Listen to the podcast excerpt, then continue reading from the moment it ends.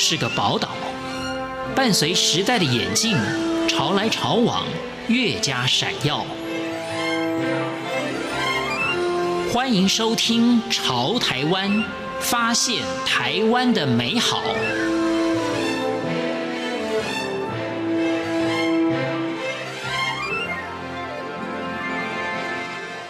欢迎收听《潮台湾》，我是徐凡。记者的生涯是具有挑战性、有逻辑性，以及要有文字的力量、多元的条件。而记者的跑线的分类，在今天的《潮台湾》的节目当中，我们就跟着《金周刊》的主编万年生，带我们一起去认识记者的甘苦谈。欢迎收听。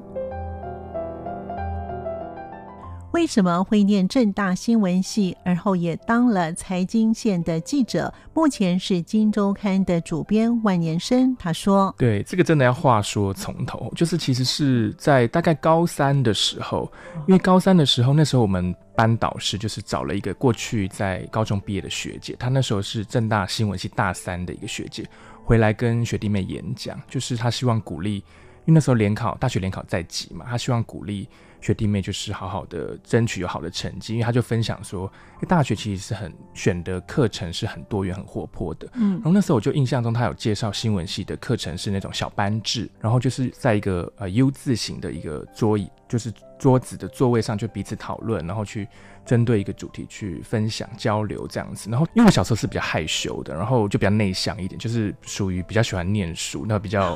不擅长运动内挂的比较内向型的人。那个学姐就分享到新闻系的一些课程啊，然后她觉得她讲话非常有条理，然后很有逻辑。那那时候在就高三男生的心中会觉得，哎，新闻系好像还不错，就课程还蛮活泼的，而且就是他讲话就非常有条理。那我就觉得有点心向往。然后加上那时候高中的时候，因为是社会组，就是数学其实蛮烂的，那那时候就。一直有一个误会，就是说数学差的话就没有办法念商学院。就当当初高三生一个很懵懂的这个认知。那后来那时候我初步就是觉得说，本来是觉得念法律好像不错，就是会有一个。不错的这个社会地位，跟律师也不错。对对对，但是后来听到学姐分享，就觉得哎，新闻系好像是另外一个不错的选项，因为他就是感觉就是讲话很有条理，然后好像也是有那种有那种架势，就觉得好像也蛮精英的感觉，也不错这样子。因为确实当时我记得是一九九九或是两千年的时候，那时候当时的新闻系跟传播学院其实还蛮受欢迎的，蛮热门，就在二十年前左右。跟现在当然是不不可以同日而语，但当时的新闻系确实是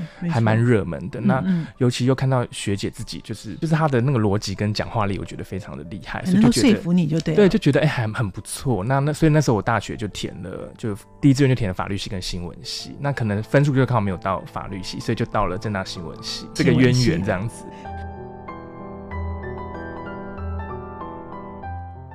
金周刊的主编万年生也谈到为什么会走财经线的记者，他说。其实也不是我刻意去选择财经记者，嗯、应该是说当初在大学的时候，其实主要还是以基本的一些学理啊，就是比较是理论的为主，尤其政大嘛。嗯、大三的时候，我记得有修那个采访写作的课程，然后还有专题的课程。那那时候就是以比较是以文字这个领域的采访写作为主，就对电视啊或广播的那个其他的训练没有。的采访写作没有这么熟悉，所以我当时当然就是会先毕业之后，当然就是会先首选是平面类的，因为我是二零零九年金融海啸后毕业，所以那时候的媒体环境其实也不是这么理想，因为受到金融海啸的冲击，所以很多媒体都一蹶不振。那刚好那时候是呃有帮天下文化就远见的一个一个出版社去写其中一本书的其中一个一一两个章节，那刚好认识了有一个。刁明芳刁姐，她刚好本来是远见的总编辑，后来去《旺报》当副社长。嗯，那在她的推荐之下，我就到了《旺报》去当记者。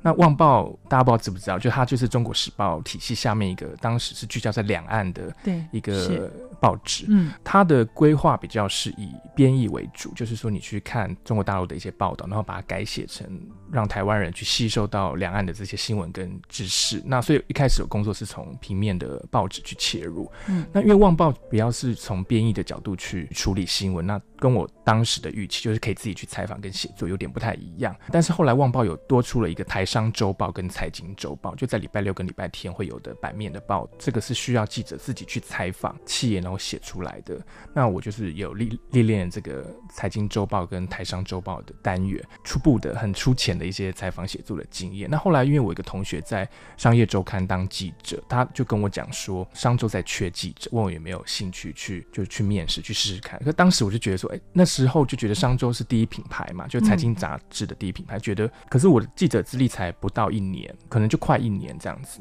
就是那时候就印象中觉得商周是一个高大上的一个媒体，感觉是需要用到很资深的记者。那我那么之前就是菜鸟，他们会。用你吗？对对对对对，就有点怀疑。可是后来我同学跟我说，没关系，就去聊聊看这样子。那确实后来就去跟采访主任聊。那聊了之后就，就他也觉得说可以用新人，他们的那个训练制度还蛮完整的，就是很多的体系跟 SOP 的训练，就叫我不要担心。就如果我对杂志，就对这种比较深入的报道有兴趣的话，就可以试试看。第一次跟财经记者有比较密切的接触，这样子就是进到商业周刊。对，那一开始我是跑金融组，因为只有金融组有缺人。但后来跑了一年，因为金融类的新闻。大家可能知道，就是要比较是有关投资理财啊、趋势啊，或金控啊、银行啊那些商品类，或者整个趋势面，或是总总体经济面。那对一个新人来说比较不好跑，因为你等于说你没有金融或或是相关经济的这些知识的话，你会比较吃力一点。因为金控是在台湾是一个特许的行业，等于说只有特定的几家企业，所以你如果没有过去累积的一些人脉或是这个相关的背景的话，你其实很难找到一些内幕，或是你很难找到一些。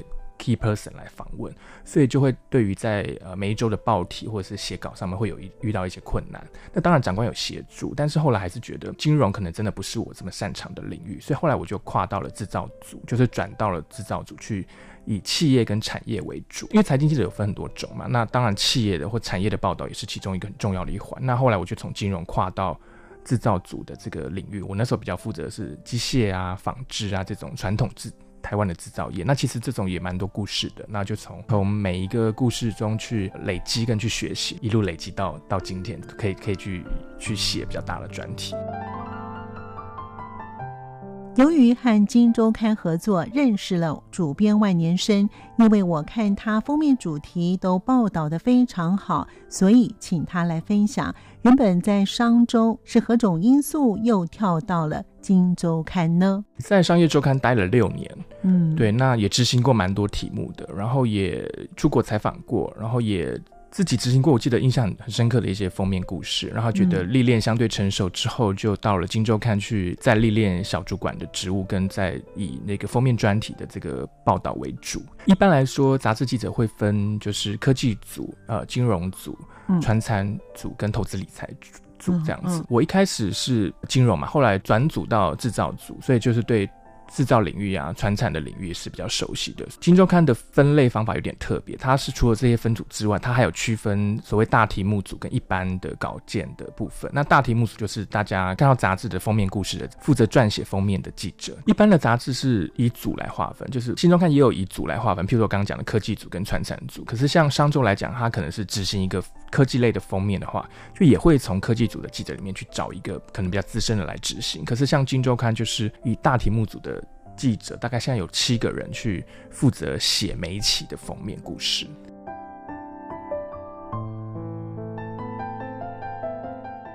在十二年的记者生涯当中，是否有让你印象深刻的故事呢？主编万年生他说，其实蛮多的，就譬如说前年嘛，我就有去北韩采访。然后也有去非洲，嗯、然后也有在漳州的时期也有去过呃智利的沙漠采访，对，所以就蛮多故事，我就觉得都印象很深刻。可能分享非洲吧，因为非洲可能真的听众朋友比较陌生，或是也没去过。那一开始我会想要气化，就是说非洲的这个封面故事，是因为看到一本书在讲到说中国跟美国都在争夺非洲。就在两年前的时候，就讲到说，很多包括很多国际品牌啊，或者很多企业都想要去非洲去设厂，还有包括政治面的，就是非洲是中美角力的一个新的战场。就看到习近平跟川普都相继去非洲拜访嘛，然后有有想要去跟他们有一些更进一步的经济方面的合作，觉得说，哎，非洲好像过去印象中是黑暗大陆，是蛮落后的一个区域，然后也大家可能比较熟只有南非，就觉得说，哎，那为什么过去的黑暗大陆好像有点不太一样了？怎么大家就中国跟美国这两大强权都要去争夺？然后包括也看到很多新闻是台商。像那个瓶盖的大厂红泉呐、啊，还有像纺织业的宏远，已经在非洲刚去设厂，那表示说这个商机，因为上市贵公司一定是那眼光看得比一般人还要精准嘛。那为什么这些上市贵公司会选择竟然要去非洲投资，而且还设厂？嗯，然后就觉得很有意思。然后在研究之后就发现说，哎，非洲有一些国家的经济成长其实是还蛮高的，嗯，就是甚至双位数都有可能。那当然可能是因为它基期比较低了，然后又再找了一些资料，发现说，因为非洲有。五十多个国家，所以我们如果要去采访的话，嗯、你不太可能就是从资源的角度、从时间的角度、从报道的角度，不可能你全部去嘛。我们一定要选择聚焦在哪几个国家，因为你的采访费用也不可能无上限。所以那时候就研究了非洲之后，发现说它分成很大嘛，北非啊、中非、东非、西非、南非，哦，这么多，对，很多国家、很多区域。那后来就锁定了，后来就决定去了东非。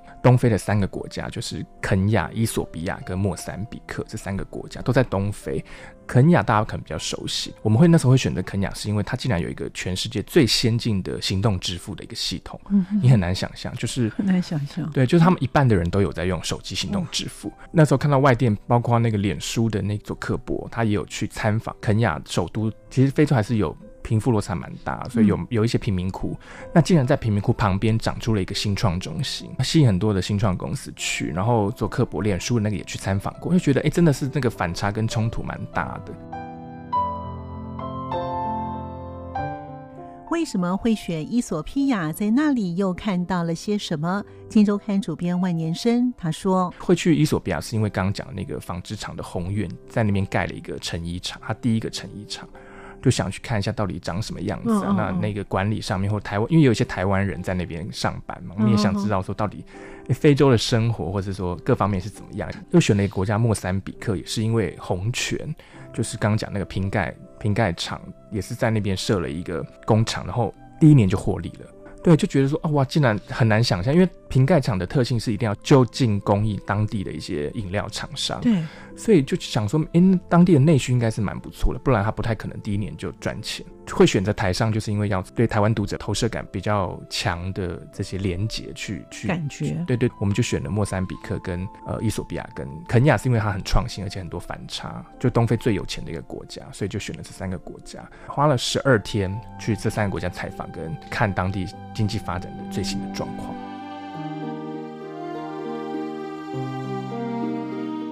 新周刊主编万年生也谈到了这十二天的非洲采访的路线到底是如何计划的，而且碰到了什么样的惊险的事情。我们是其实是从北到南，先去伊索比亚。那伊索比亚因为它好处是因为呃有就是红泉这个台商有接就是有带我们，所以我们就基本上交通各方面并没有太大的问题。但当我们到了肯雅的时候，因为肯雅是我们那时候其实是没有采访到当地的台商的，就是是等于说我们要靠自己去约访外商，或是就是找冒险在当地的一个主任，就是要去问一下当地的发展的状况。因为有些国际的采访是可以先约访，有些可能要见机行事，或去当地之后才会有一些新的采访的突破。那肯亚比较像这样的状况。那我们到肯亚之后就有遇到一件非常印象深刻的事情，就是说我们在当地拜访当地冒险的一个主任之后，刚好他给我们推荐了一个在。东非在刚好有人在肯亚做一些公益的一个台湾人，那他他就很积很热情的带我们去，就刚刚讲那个贫民窟旁边的新创中心，因为我们在那个新创中心还就是还采访到了很多新创公司的 CEO，就是那个是一个很有活力的一个地方。采访完之后呢，我们就为了要答谢那个台湾在那边做公益的那个台湾人，我们想说就请他去餐厅简单的吃饭，那我们就叫了 Uber 过去，然后没想到吃完要回饭店的时候。他当然跟我们同车嘛，被当地警察拦下来。其实美其名是要检查嘛，但其实他其实就是想要跟外国人要钱。他竟然跟我们要一个人一百美元，其实就有点勒索签证嘛，因为他想要确认说你是不是非法，你合不合法，你背后其实就是要跟我们要钱，而且他有荷枪实弹哦。然后我们就当然就不想给，就觉得说太不合理了吧？怎么会是一个人要要一百美元？一百美元是蛮多的。你们同车有多少人？就三人。后来就跟他谈判说要。三个人一百块，最多我们的底线就是三个人给你一百美元这样子。那后来他就不接受嘛，恐吓说要带我们去警局，要等到明天早上，因为那天是礼拜五晚上，他说要等到礼拜六或礼拜天才有办法证明我们讲的是真的还是假的。你就可以见证到，虽然他是在一个未开发国家一个崛起的过程，可是还是确实是有这些黑暗的一面。对，印象非常深刻，就觉得不是外界大家想象中这么样的经济发展啦、啊，然后创新啊，这个光鲜亮丽，其实还是有它底部正在很野蛮那一面。感谢您的收听，我们下次见。